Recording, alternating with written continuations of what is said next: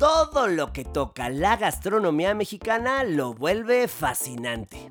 Y una evidencia de ello la encontramos cuando los sabores, olores, técnicas y presentaciones coquinarias son parte de una historia cinematográfica. Sin duda, mis queridos Sabro Livers, el cine por sí solito es seductor.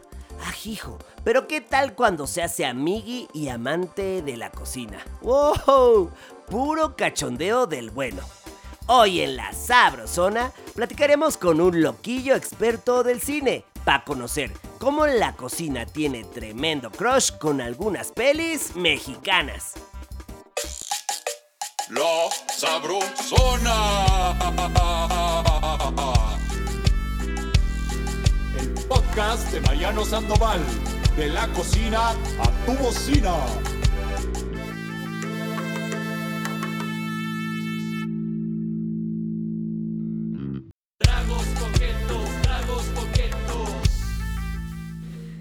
Ay, mis sabrolivers.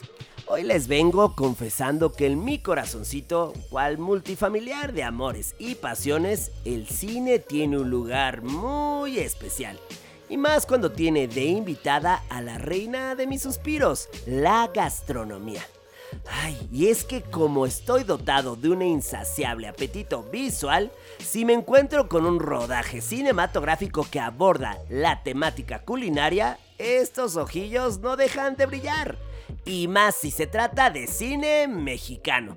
Eh, porque creo que cuando una película nacional trata un tema coquinario, nos permite entender el contexto económico de los protagonistas. Por ejemplo, si sus comidas son abundantes o escasas. Nos deja ver las costumbres de otros tiempos o regiones como cuando los personajes de la trama tienen mucho tiempo para esmerarse en la preparación de sus alimentos, circunstancia que hoy difícilmente podemos practicar, dadas las demandas de tiempo en nuestras actividades. O hasta en casos bien loquillos donde ciertas prácticas prohibidas son temas de las llamadas películas de terror, o de espantos, como dice la abuela. Hoy en la Sabrosona vamos a platicar con un expertazo, mordaz y muy divertido analista cinematográfico, que pondrá los reflectores en la cinematografía mexicana con tema culinario, para deleite de nuestras pupilas y papilas gustativas. Jesús Iglesias, también conocido como Peli de la Semana, es ingeniero civil estructurista y crítico de cine. Es fundador del sitio web La Peli de la Semana y colaborador en diversos medios impresos y digitales como Letras Libres, Mórbido Magazine, Air Magazine, el periódico Más por Más y la revista digital Crash.mx. Bienvenido Jesús, alias Peli de la Semana. ¡Eh! Uh, uh, uh, Caray, mi Peli, qué gustazo tenerte. Muchísimas gracias, Mariano, por invitarme. Yo aquí encantado de estar contigo este, en este nuevo episodio de La Sabrosona. Y pues no sabía yo que podía estar yo en un show gastronómico. Gracias por, invitarme. sí, sí, sí, caray. No solo, no solo de invitado, tú eres el protagonista de este segundo capítulo que le dedicamos a la sabrosona, al cine, que es una de las materias que más disfruto en esta sabrosa vida. Es un especial, como todos lo sabemos, de cocina mexicana en el cine. Así es que vamos a irnos directamente, mi peli, porque teniendo a tremendo maestrazo en este ámbito, vamos a darle con un clásico de la cinematografía nacional. Y vamos a poner el contexto, ¿te parece mi peli? Esto viene de un libro que además ya cuando hablamos de un libro que es llevado al cine, siempre hay como comentarios, ya sabes, detrás que eh, no es una buena versión, que destrozan el libro, pero, ya tú me dirás si estás de acuerdo, las buenas excepciones siempre aparecen. Y Macario es la obra más famosa de B. Traven, B. Traven, que es como de manera académica correcta nos debemos de referir a este autor. Luego, luego, eh, dio un increíble paso en la historia no solo en la historia literaria, sino también en el cine, ya que en su primer año de edición, 1960, fue cuando también se llevó al séptimo arte, como dirán los expertillos. El protagonista es el mismísimo carajo, y me pongo de pie, Ignacio López Tarso, que obviamente se la rifa. Así es que, ay, mi peli, mi Jesús, desde tu expertise de crítico de cine, ¿por qué dirías que nadie, nadie puede dejar de ver este peliculón, como diría la abuela? Bueno, sobre todo porque, fíjate, es, es una película muy interesante desde el punto de vista gastronómico y desde el punto de vista histórico del cine mexicano, eh, porque básicamente marca el final de la época dorada del cine mexicano. O sea, eh, es el punto final de una era de mucha bonanza en la historia del cine mexicano, que termina, de hecho, en 1958 se cancelan los Ariel y en 1960 que se estrena ya Macario es como el, alfiler final o el, más bien el clavo final en el, en el ataúd del cine mexicano. Este, es la última gran película que se hizo en un buen rato, como bien sabrás, este, después de todo este rollo del cine de ficheras y tal. Pero eh, me parece muy importante y un poco la platicábamos antes como para meterla en el, en el episodio, porque eh, representa la gran fantasía de comer. O sea, la película está centrada en la fantasía de un hombre eh, muy pobre por poderse comer un pavo él solo. Es un tipo que trabaja para su familia, todo, todo se lo da a sus hijos y su gran fantasía es únicamente tener un pavo para podérselo comer él solito. Y así sucede, o sea, finalmente el meollo de la película, no les voy a hacer ningún spoiler ni nada, pero véanla porque Ignacio López Tarso es una de sus grandes actuaciones y a final de cuentas a la única persona a la que le convida de su pavo, porque por angas o mangas consigue el pavo, este, es a la muerte. ¿no? Entonces, es muy interesante. ¿Por qué? Porque además es un gran ejemplo de cómo los mitos van transmitiéndose a lo largo de la historia. ¿Por qué? Porque este es un cuento griego de antes de Cristo, en el que eh, tú sabrás perfectamente de mitología, Caronte, que era este barquero que llevaba a los, eh, que, que comunicaba el mundo de los muertos y el mundo de los vivos, alguien decide hacerlo padrino de su hijo y Caronte le da precisamente el poder de eh, averiguar, digamos, como, para pagarle un poco el hecho de que lo hizo padrino de su hijo, de averiguar este, quién va a morir y cómo va a morir. Y eso lo convierte en un personaje millonario. Y es justo un poco la historia que Bruno Traven recupera después, siglos después, a través de la tradición oral y a través de una reinvención de ese mismo mito que hacen los hermanos Grimm, que llega a México en el siglo XIX y que Bruno Traven lo utiliza para escribir esta novela maravillosa de Macario y que finalmente termina siendo esta grandísima película centrada en la fantasía de comer. Carajo, mi carnal, sabía que eras la gran apuesta para este capítulo. Estoy emocionado de escucharte como el, todos los Abrolivers van a estar felices de oír a este jovenazo. Caray, a ver, es que todos hemos sido o seguimos siendo de alguna forma Macario. Eh, y en algo tan básico como es desde una óptica muy llana, el hambre como tal, pero también esta figura mucho más profunda de un hambre que te hace incluso alucinar, ¿no? Esto es, digamos, desde un análisis de psicoanalista, psiquiatra que también tengo. Soy muy talentoso, mi peli. Pero además, ya desde una perspectiva mucho más cercana, que es la gastronómica, a mí me emociona esta, esta historia por la figura del guajolote, que es tremendamente significativa y representativa en nuestro país, porque es protagonista de muchas festividades. Eh, sabemos perfectamente. ¿Y tú, tú, de dónde eres, mi peli? Nos conocimos en mi barrio, en el barrio de la Independencia. Yo soy chilango de toda la vida. Ah, hijo. Oye, ¿y de qué barrio tú? Yo soy, yo, fíjate, eh, coyoacanense y luego ya ahora estoy un poquito más céntrico. Ah, va, va, va, va. Ya quedó, me quedó clarísimo. Es que eh, sabemos todos, no importa del barrio que seamos, pero sabemos que es la estrella de moles, de pipianes, de rellenos, lo puedes preparar al vino, horneado, tiene muchas, muchas eh, presentaciones. Pero además también importante decir que en la época prehispánica era muy apreciado, muy apreciado como alimento y tiene este seguimiento clásico de engordar al guajolote para después sabroseárselo en las fiestas. Entonces, recuperar este alimento, esta ave que después viajó. Esto está. A, ver si tú te lo sabías, mi peli, porque sé que eres un fregonazo y que le sabes a muchos temas. Pero, por ejemplo, para que eh, podamos imaginar más desde la perspectiva de la sabrosona, se sabe que durante el sitio de Tenochtitlán, los conquistadores se abastecieron de guajolotes. O sea que en aquella época, mira, ahorita que está de moda la conquista, ya sabes, ¿no? Ya sabes que, que se puso bien al día este tema. Pero.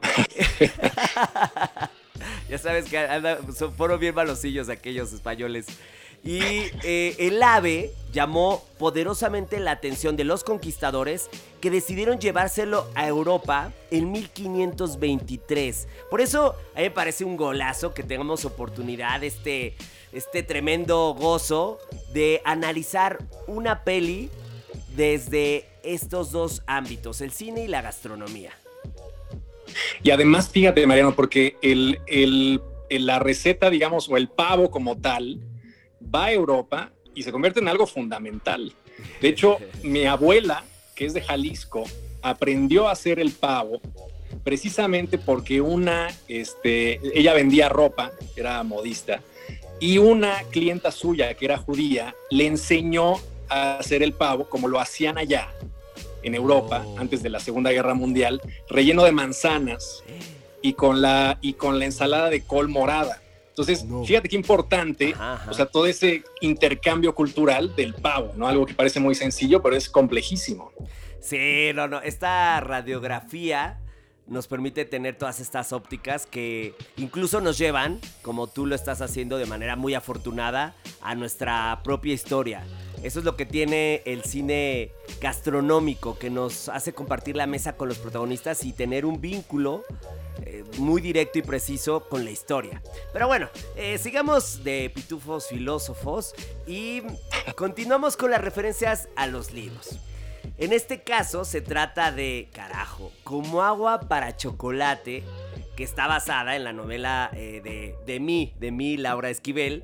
Y por favor, muy a tu estilo, mi peli, porque tú tienes aquí, siéntete en casa, eh, mijo, por favor. Suéltate, que sabemos que eres medio groserillo, eso también es parte de tu estilo y nos encanta. Así es que háblale a la Chavi como si nunca hubieran ni tuvieran ningún tipo de referencia, como si nunca hubieran visto esta película y no tuvieran ningún tipo de referencia. Cuéntales de qué trata y por qué es un un requisito obligatorio en el banquete cinematográfico. Mira, como agua para chocolate es indispensable, primero porque está centrada en comer. Y además en la comida como algo mágico. Eh, esta es una cosa que está, y como bien lo dice Laura Esquivel, este, hizo esta novela y fue un hitazo. O sea, se vendió hasta en, te la vendían hasta en el aeropuerto, vamos, esta novela. Fue un hitazazo, bestseller, no solamente mexicano, sino internacional también. Y de hecho, la película este, le fue eh, espectacular y se vio muchísimo también fuera de México. Oh. Y yo se la recomiendo mucho porque tiene mucho que ver con la cocina. Es la historia de una mujer que desde el principio nace en la mesa de una cocina, o sea, su madre este, la pare directamente en la mesa de la cocina. Y entonces pues ya tenía ahí la infancia es destino y la, se convierte como en la mujer que tiene que cuidar a su madre. Y la madre es una hija de la tiznada, ¿no? Y entonces este, tiene que, que cuidarla. Y te presa, mijo, porque te he escuchado peor. Así es que te agradezco que te hayas contenido. bueno, la señora es una hija del diablo. Entonces, la mujer tiene que cuidar a su madre y lo que aprende es a vaciar como sus emociones en las recetas que prepara. Entonces, tú te acordarás perfectamente, Mariano, de estas escenas. Por ejemplo, hace un pastel para la boda de su novio con su hermana, porque como era la más chica, la, tenía que, por tradición, quedarse a cuidar a su madre. Entonces llega un fulano que está buenísimo y le dice, oye, me quiero casar contigo. Y la tipa le dice, pues no, este, porque yo soy la más chiquita y entonces te tienes que casar con mi hermana. Entonces, toda despechada, hace un pastel de, de bodas con sus lágrimas y entonces genera un efecto que no les voy a decir cuál es, pero es muy cómico y muy mágico, porque toda la película tiene todo este efecto que se, del boom latinoamericano, en donde la realidad y la ficción se mezclaban en, de, manera como muy cotidiana, ¿no? Entonces cosas muy mágicas, como por ejemplo lo que ocurre en Cien años de soledad, pues ocurre aquí también eventos sobrenaturales dentro de la cotidianidad. Y entonces esta mujer este, hace este pastel y bueno, la gente, y luego hace una salsa como de rosas y la gente se enamora, etcétera, etcétera. Entonces, véanla porque es una película fundamental dentro de la cinematografía nacional y fue una especie como de preámbulo del revivir del cine mexicano después precisamente de esta época tan jodida que hubo en el post Macario y estos años como negros de la historia del cine mexicano. Esta es una película del 92, entonces este pues como que empezó a revivir ahí el cine mexicano, a dar patadas otra vez de, vida, ¿no? Entonces, véanla, es una película fantástica, se, la recomiendo muchísimo, van a odiar a Mamá Elena, van a amar a la protagonista y van a ver muchas recetas del México tradicional, este, pues que se hacían en estas casas ricas, pero a pesar de que eran casas ricas, como muy ancladas en la tradición del México profundo. Claro, así es. Eh, de hecho, estas recetas que, tocaba mi Jesús, pues está además de, las que mencionabas, las tortas de Navidad, eh, también el mole de guajolote con almendra y ajonjolí, ahorita que hablábamos de, también de esta ave. Eh, por ahí hay presencia de chiles en nogada.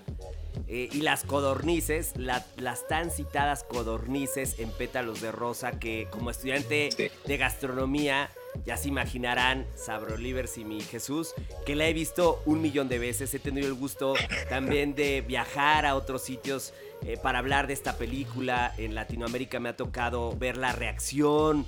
Eh, en una, sobre todo con chavitos de, de, universidades que tienen la materia de gastronomía, y ha sido una bomba. Es muy emocionante, familia, ver la reacción del público, no solo mexicano, sino también extranjero, ante la cocina. Es poderosa y es un trueno que replica en el alma de todos y en la boca. Es muy emocionante. Ahorita me acordé muchísimo de esa, de esa emoción de llevar y de, de poner esa escena y de ver cómo el público se emocionaba. Y ahora, desde esta, pues este gusto tuyo, esta gula cinematográfica, ¿qué te parece la chambita que se echó Alfonso Arau como director? Eh, también, además de esto, tengo otra duda, que esto sí es una duda existencial, carajo, que a ver si tú, como, como maestrazo de este tema, me puedes ayudar. Primero me gustaría tener tu opinión sobre la obra de Alfonso Arau, en específico de esta película, pero también me gustaría que me dijeras si crees que está sobrevalorada la película. Yo no creo que esté sobrevalorada. Eh, creo que dentro, un poco lo decíamos al principio, ¿no? Cuando uno habla de, de adaptaciones literarias es complicado porque finalmente la gente ama la novela y siempre es difícil como traducir la página a la, pues al séptimo arte, ¿no? al celuloide. Y creo yo que Alfonso Arau no lo hace mal, eh, me parece que es una adaptación que funciona, que emociona, este, como te podrás imaginar en ese momento se llevó todos los Arieles del mundo este, y le fue muy bien. Siento yo que tal vez a lo mejor si la analizas sola, sola, sola, sin la influencia de la novela y tal, a lo mejor tiene sus que veres, pero eh, me gusta y siento que funciona, ¿no? Este, la verdad es que siempre, siempre que uno habla de adaptaciones literarias es complicado. Siento yo que eh, es un arma de doble filo. Ahorita Netflix anunciaba que iban a hacer una adaptación de Pedro Páramo. Hijo, eh, te antoja desastroso, pero, pero vamos, es, son retos importantes y creo que en este caso la película funciona, sobre todo en el aspecto culinario, porque además el concepto de la cocina como transmisor de emociones pues es algo real, ¿no? O sea, es algo, tú, lo sabrás mejor que nadie. Cuando andas de malas, este, seguramente cocinas peor que cuando andas eh, pues, realmente inspirado y con emoción y voy a hacer esto y convencido de lo que estás haciendo, ¿no? Yo coincido contigo. Creo que el elemento más brillante y arrollador de esa película es retratar la cocina desde este sitio emotivo Em, el, enamorarse, eh, las escenas también de pronto por ahí. Eh, no les decimos en dónde específicamente, pero hay una orgía, mi peli. Hay una orgía literal. Por culpa de la comida. Por culpa de la comida. Me encantaría ser, la comida. ser, culpable de aquel tipo de pachangón, ¿eh? Ojalá algún día se me dé. Hasta el momento no, pero Ojalá tengas ese don, María. hay que trabajarlo, pero Ay, Dios ese poder lo tienes que descubrir. no, pero es que sí, esta escena, yo me acuerdo me moría de risa cuando la veía porque hasta el padrecito, me parece, no quiero ser blasfemo, pero participa sí o no. Sí, sí, anda ahí. Sí, sí, ah, prendidísimo. Todo el mundo se prende muy cañón. Todo el mundo se prende.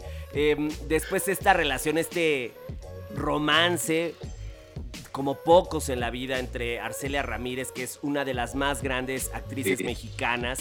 Hay que decirlo, mi peli, tú lo dirás mejor que yo. No, pero hace totalmente. Estoy completamente de acuerdo. La ovacionaron durante 5 a 7 minutos en el Festival de Cannes. Y tener a esta mujer, a este, a este ícono de la, de la actuación mexicana en esa película es un lujo, ¿no? Como tener a Pedro Infante.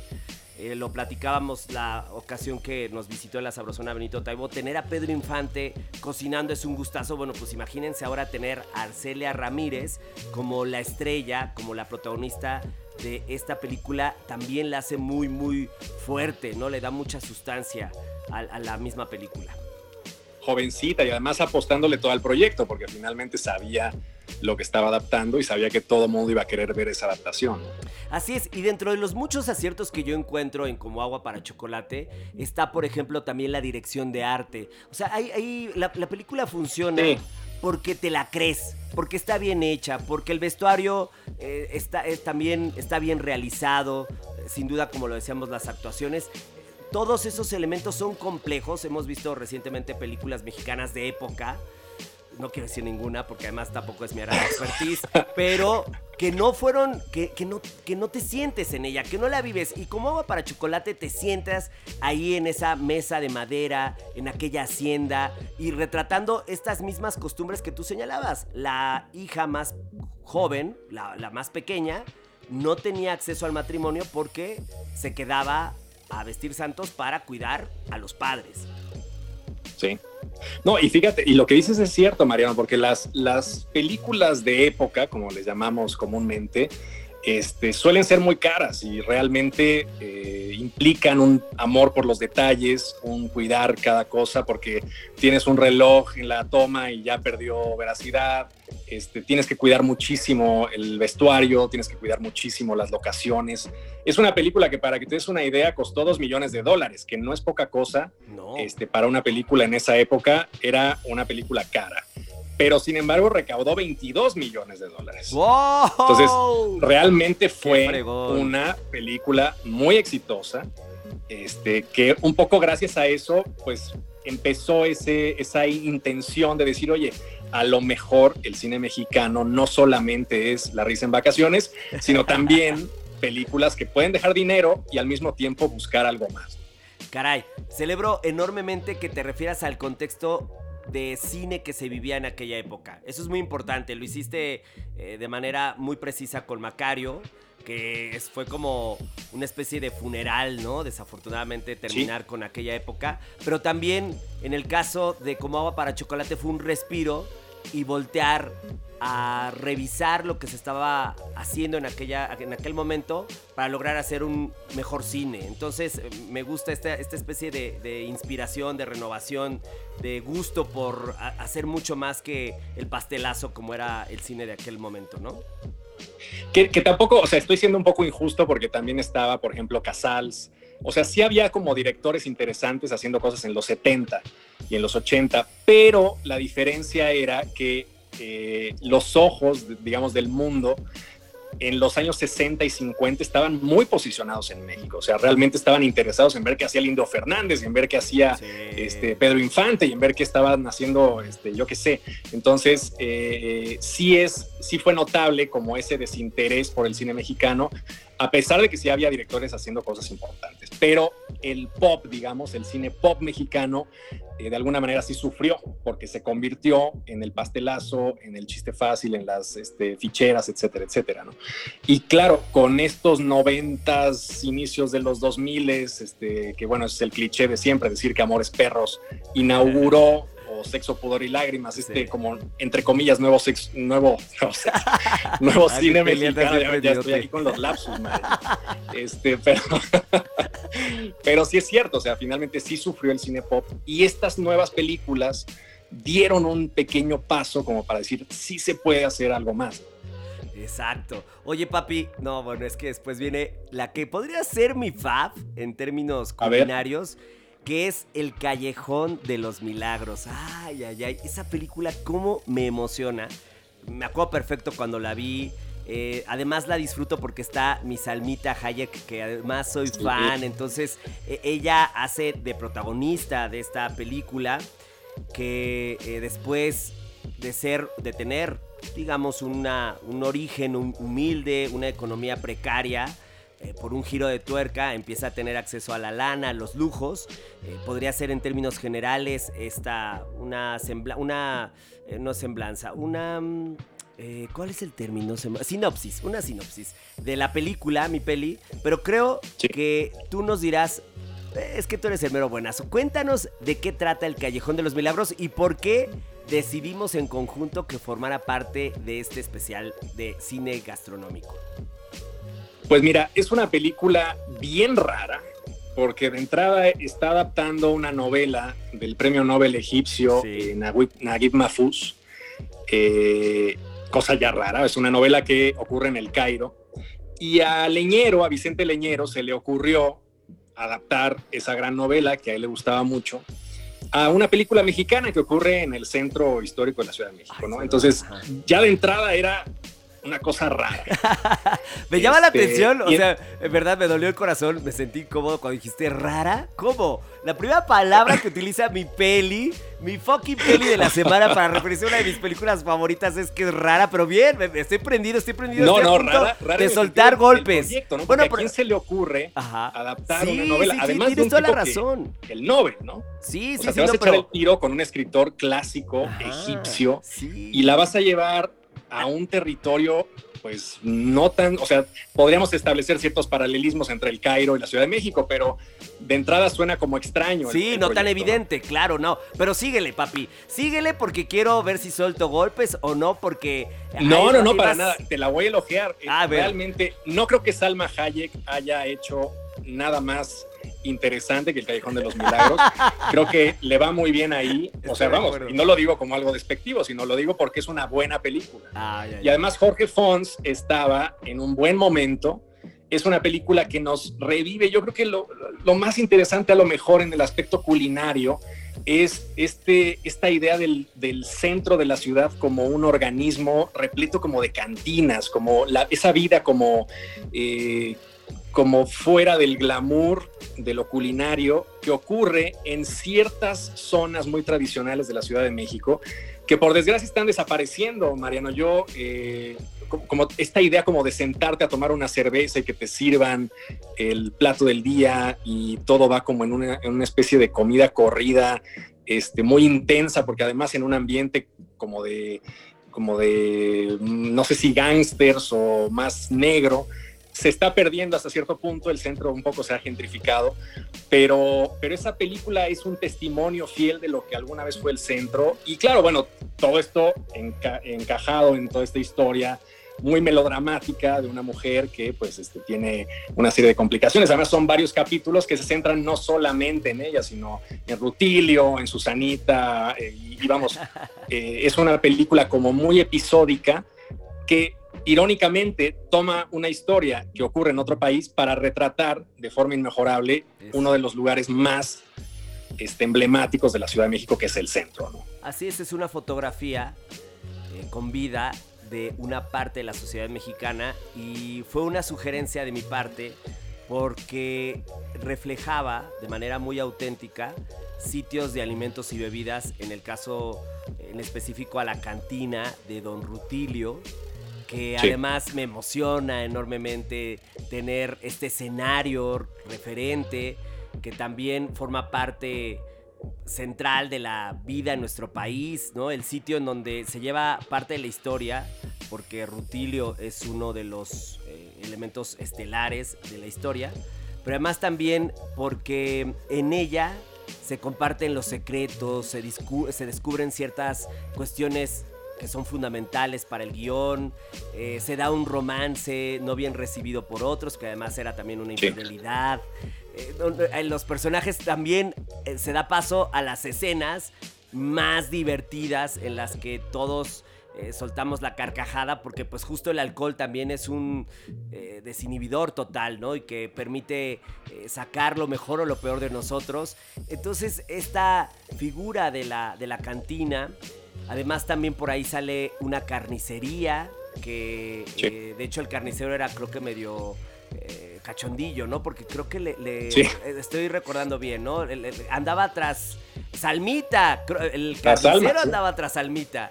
Eh, y no solo eso, sino también dentro de la historia me viene mucho a la cabeza la escena del pastel con Susanita.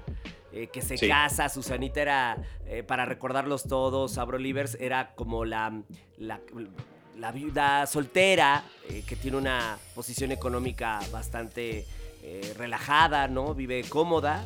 Y bueno, pues ahí hay un vivillo que logra conquistarla. Entonces también esta escena de la boda de Susanita me parece que refleja Con el perfectamente. huicho, ¿no? Con el huicho, exactamente. Con el huicho que es Luis Felipe Tobar. Sí, enorme actor. Luis Felipe Tobar, qué cosa. En, ese, en esa película, siempre, pero en esa película es una bomba de comicidad. Este, la escena de la, de la fiesta, de la boda, era una escena de una fiesta en mi cuadra, en el barrio de la Independencia, eh, divertidísima. Y no solo esto, sino también tener oportunidad de, de vivir esta escena con Salma y con también con el Bruno Bichir, que es el, el que busca. Sí, estaba. Bruno Bichir ahí. Está sí, Bruno ¿no? Bichir, y que era Abel, que, que buscaba quedarse con Salmita, pero ver a. Salmita, que es ahora un referente también de, de México, echándose sus tacos, ¿no? En donde eh, queda claro que los mexicanos tenemos como elemento común, tremendamente democrático, el echar el antojo, ¿no? Eh, que es los tacos se comen en todo tipo de mesas, mi Jesús, Abrolivers, todos lo sabemos. No importa el estatus social que tenga cada uno de nosotros, todos coincidimos en esa tortilla desbordante de sabores, de salsas, de elementos crujientes, de muchas texturas. Entonces, ah, carajo, a mí me pone muy bien el Callejón de los Milagros. es buenísima, a mí me gusta mucho, me divierte. Es al mismo tiempo una, una película que tiene fuertes tintes de comedia, fuertes tintes de melodrama. Este, es una, está muy bien balanceada. Es una película que yo disfruto. Este, sí es una fotografía de un cine también distinto al, al cine mexicano actual, este, con otro tipo de elementos narrativos. Es una muy buena película, sobre todo para recuperar precisamente eso, ¿no? La idea del centro, la idea de los de los re- recovequitos culinarios de la Ciudad de México. Y como bien dices, la democratización de la comida, porque algo bello que tiene la comida mexicana es precisamente eso, ¿no? Que no son ingredientes eh, caros, eh, no es como si, o sea, eh, la base de nuestra comida son ingredientes accesibles para todos. Y lo que realmente eh, maravilla es que a pesar de eso son complejísimos, ¿no? Yo no sé si haya un plato en el mundo más complejo que el mole, que tiene como siete chiles y un proceso radicalmente complicado, ¿no? Entonces, este, es una comida con ingredientes sencillos, muy grandilocuente, muy compleja, y en esta película, a lo mejor no, no es como un... eh, es, eh, como un escaparate de todo eso, pero sí nos muestra precisamente esa cualidad democratizadora de la cocina mexicana. Sí, la cocina de las calles, lo que encontramos en el Sí. centro de la ciudad, como tú lo señalabas. Y después, al estar llegando a un punto en común de las películas que iban a estar en este capítulo, mi peli lanzó una que yo de inmediato le dije que sí, porque además eh, dentro de esta carrera y dentro de todo lo que conoce y que de inmediato se siente de mi peli de la semana, eh, tengo clarísimo que el terror, el cine de horror, es lo que más disfrutas y seguramente es lo que más conoces también. Y lanzaste una que trata sobre el canibalismo. Y yo en aquel momento, muy prendidote, te dije, claro, mi peli, vamos a darle. Pero después ahora te pido que encontremos el vínculo para que esté aquí, que tú lo vas a saber eh, perfectamente cómo presentar, hablarnos de esta película y también justificar por qué te pusiste loquillo y, y decidiste que estuviera este día con nosotros, mi peli. Bueno, es una película que se llama Somos lo que hay. Eh, es una película de cine de terror mexicana, eh, pues moderna, del 2010. Eh, la dirige Jorge Michel Grau, que es un tipo eh, muy interesante que hace cine de terror, es su, especialidad.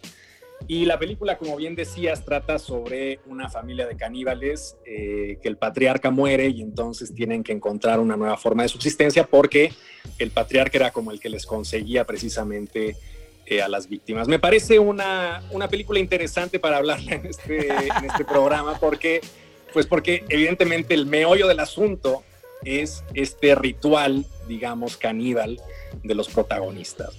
Y un poco siempre lo ubicamos al canibalismo como algo totalmente fuera de la norma y como algo que eh, es aberrante, ¿no? Evidentemente lo es. Eh, pero sí encuentro yo un vínculo con la cocina mexicana, eh, precisamente porque en la cocina prehispánica, en algún momento, en ciertas situaciones, no era algo común, pero sí se, se usaba. El pozole sagrado, el pozole sagrado, estaba hecho precisamente de carne humana. Y esto lo relata, eh, digamos, no es que me lo esté inventando yo, eh, lo relata Bernal Díaz del Castillo en el libro este fantástico de la historia de la conquista de México. Eh, es un libro que yo les recomiendo a pesar de que esté escrito por un español y lo que ustedes quieran, pero tiene una serie de anécdotas muy eh, importantes para poder medianamente contextualizar lo que estaba ocurriendo en México en ese entonces. Eh, evidentemente hay que tomarlo con pinzas, pero sí se hablaba de un plato que era el pozole sagrado, en donde eh, prisioneros de guerra eran pues comidos en este delicioso plato. Entonces, me parece que hay un vínculo entre esta historicidad de la cocina mexicana, prehispánica, y esta película que un poco revive ese aspecto y que bueno, tristemente también es una película de horror eh, contemporáneo también, porque finalmente eh, nos habla un poco de la sociedad en la que estamos ahora inmersos, que es una sociedad donde la violencia prima bastante. Este, y yo se la recomiendo, la metí un poco porque pues el tema estaba se prestaba mucho para esto. Eh, no es así como que uno diga, oye, es una obra más, no es el Callejón de los Milagros, precisamente como agua para chocolate, ni Macario, pero es una película que me parece interesante y que tiene como este, este juego entre la violencia social que ya hemos eh, eh, asumido como algo cotidiano y algo muy abyecto como el canibalismo. Entonces, sí, no sé si la viste, Mariano, pero espero no haberte hecho pasar un muy mal rato con la película. No, bueno, lo, presentaste de una manera espectacular. Yo, yo también me quedo eh, con el gustazo de tener una antítesis, ¿no? De tener algo distinto, porque cuando me he acercado a estas temáticas, han estado algunas de estas películas, pero nadie me había mencionado Somos lo que hay, ni había hecho una justificación y una argumentación tan eh, clara como la tuya. ¿No? Entonces, eh, también teniendo claro que el, protagonista de este capítulo, la estrella, debía de tener un gustito, pero además también porque sé que cualquiera que nos escuche va a decir, ¿qué? O sea, creo que eh, de los momentos de mayor rating va a ser este. es una película que no te esperas, ¿no? Que no te esperas en un recuento de, de cocina mexicana y sí, están estos antecedentes eh, a través de las crónicas, como tú lo señalabas, como los Abrolivers lo tienen presente. Eh, que se buscaba hacer sacrificios eh, con carne humana a los dioses, en específico el corazón, que tienen otras justificaciones y lugares distintos porque en un, desde una perspectiva prehispánica se buscaba dar una ofrenda a los dioses, se ofrendaba desde un lugar distinto, ¿no? Porque en el canibalismo y en esta película tiene otras intenciones, pero, pero eh, eh, eh, entiendo perfecto, entiendo perfecto porque está acá, lo celebro enormemente, me encantó, me pareció una sorpresa, me dio risa cuando te leí y, ahora que los abrolibres lo están escuchando seguramente están sorprendidos, pero, pero cachan muy bien y me parece muy profunda la, la relación del por qué está este día con nosotros.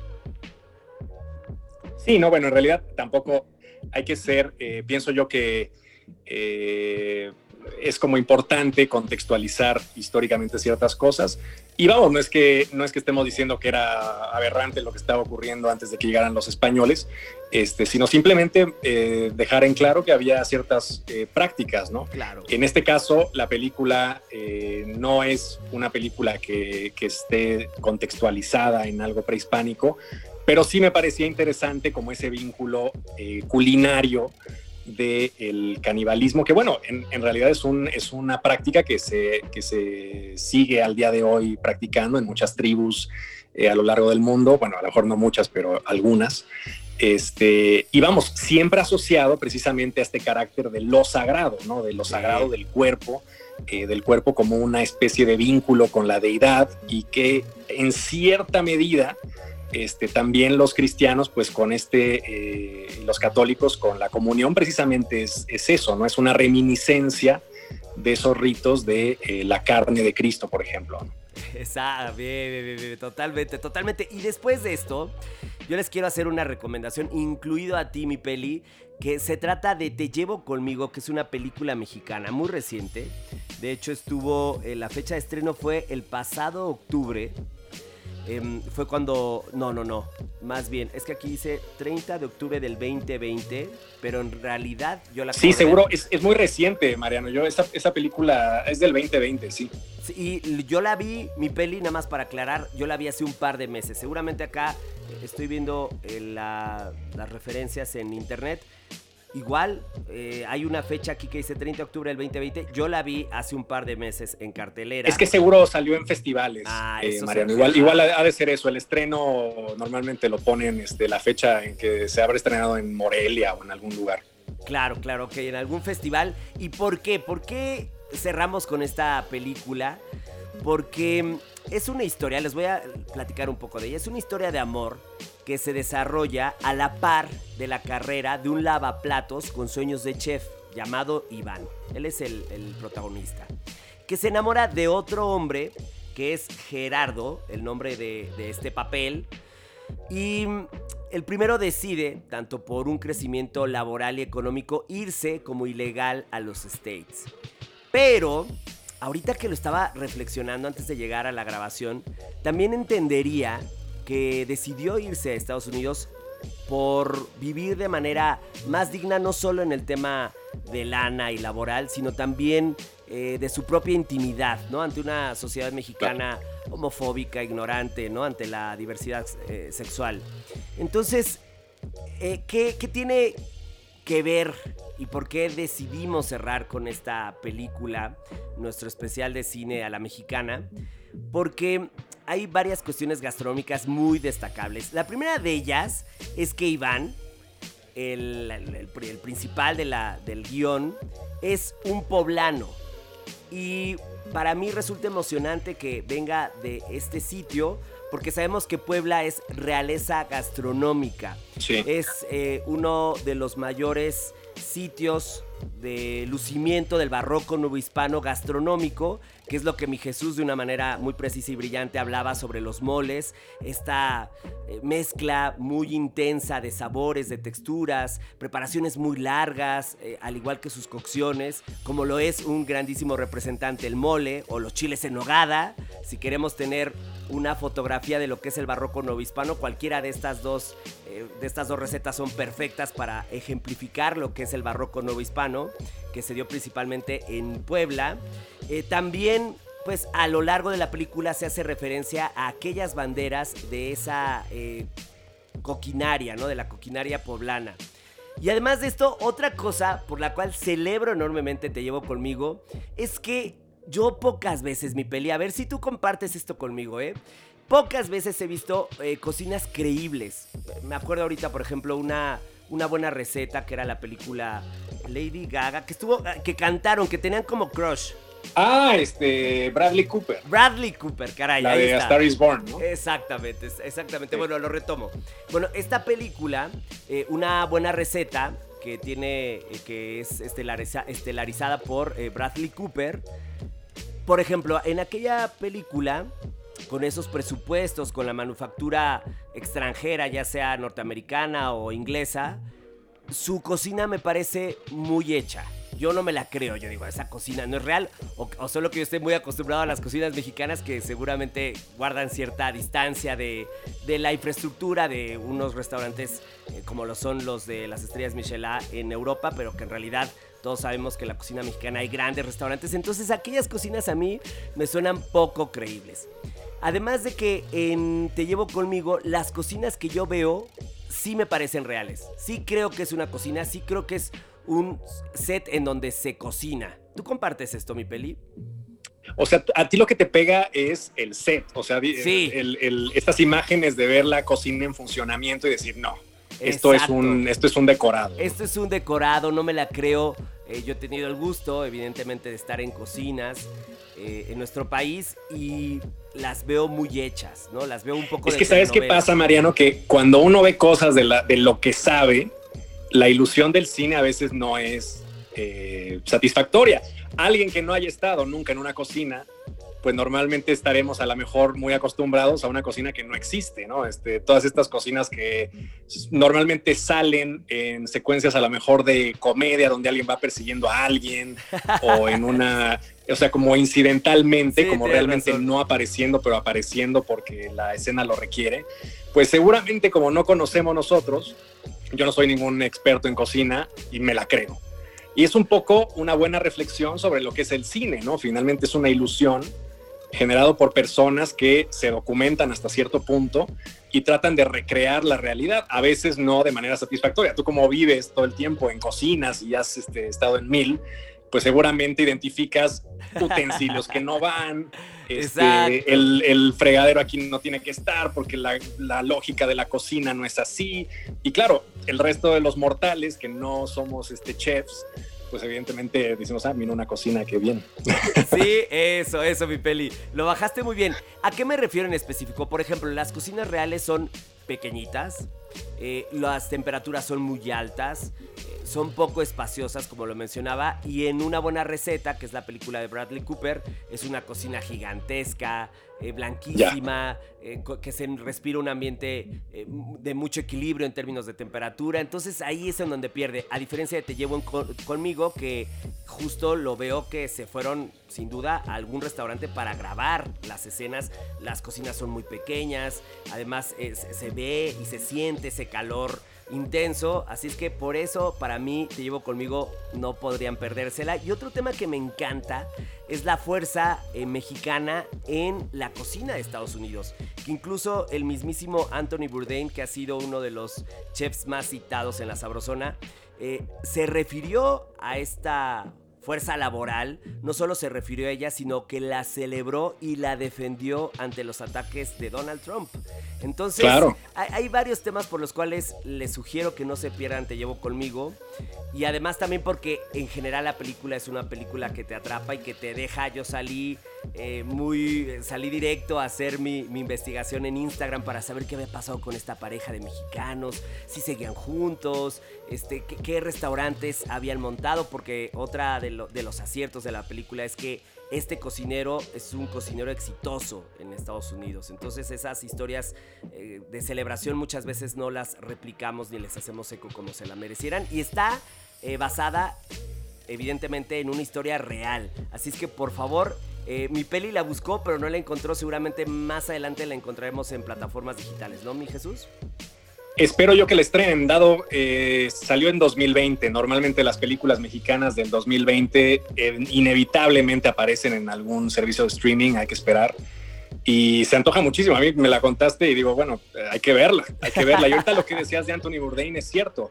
Eh, pues él estuvo precisamente, tiene un libro increíble que se llama Kitchen Confidential, este, donde cuenta como todos los secretos de su, de su oficio. Este, y, y, buena parte de sus amigos eran migrantes, ¿no? Y, y gente, pues mexicanos. Y decía que los que mejor trabajaban toda su historia de chef eh, errante eran siempre los mexicanos. Eso, mi peli. Sabía que debíamos de tenerte la sabrosona. Para terminar, por favor, dinos desde tu perspectiva, ¿qué esperas del cine cuando tiene estos tonos gastronómicos y en particular de la cocina mexicana? Déjanos en el cielo, mi Jesús, como tú sueles emocionarnos. Háblanos sobre qué esperas, qué deseas hallar en este tipo de cinematografía. Pues cuando algo, bueno, deseo que me cuenten algo nuevo normalmente, ¿no? Este, cuando yo veo una película sobre cocina, eh, que hay muchas, este, Festín de Babette, o sea, hay, mil películas sobre, sobre el arte de la cocina, este, siempre estoy deseando que me cuenten algo nuevo, que yo vea algo que no conocía y sobre todo que me den muchísimas ganas de comer después de haber visto la película. O sea, que yo diga, ah, se me antoja muchísimo ese filete, se me antoja muchísimo este, esa codorniz que acaban de rellenar aquí, quiero eso.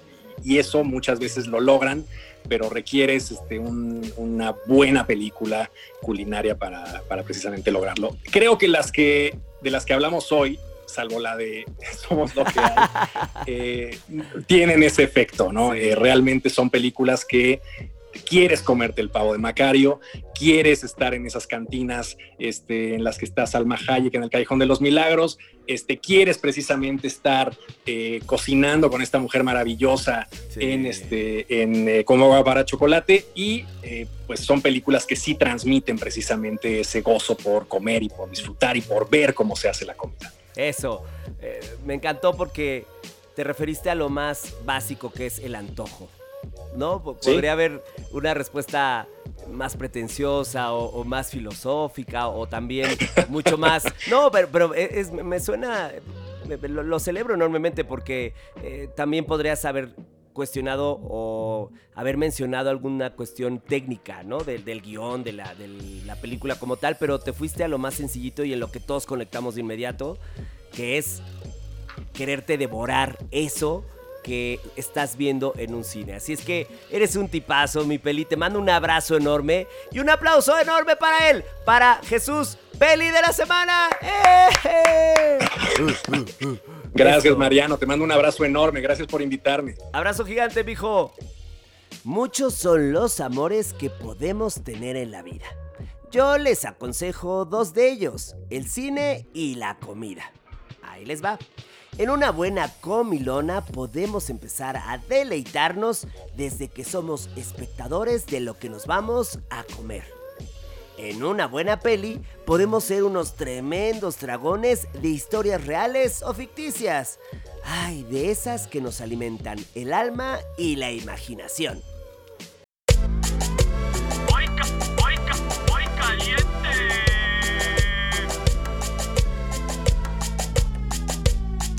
La Sabrosona presenta Palomitas de comedia romántica. Ya nos espera una cacerola caliente saliente del infierno. Paso a freír una bendición conocida como tocino. Media taza picadito. Ya doradito, verter pura sabrosura. Dulce de leche. Una taza. Y darle cariño en el calorcito hasta suavizar. Ahora sí, las meras estrellas de la alfombra roja. Palomitas. De micro ya reventadas. De bolsita. Darle sus buenas meneadas como diría la abuela. Claro, hasta incorporar perfectamente. Retirar del calor, espolvorear que su... Sal de grano. Una cucharada. Y también nos acompaña Majestad de los Postres. Chocolate. Media taza troceado remover hasta integrar. Para disfrutar, servir palomitas. Y si son tan dragoncillos como yo, rayar con chocolate líquido. Lee un libro al mes. Y esto fue La Sabrosona. De la cocina a tu cocina.